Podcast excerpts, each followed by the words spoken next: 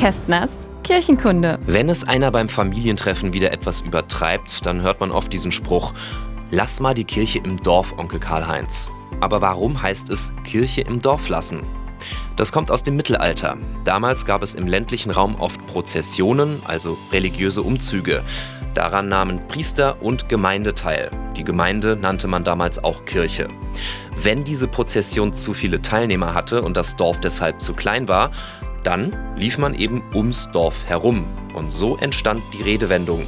Die Kirche im Dorf zu lassen, hieß auch damals schon, bestimmte Grenzen, also in dem Fall die Dorfgrenze, nicht zu überschreiten und es nicht zu übertreiben. Kästners Kirchenkunde.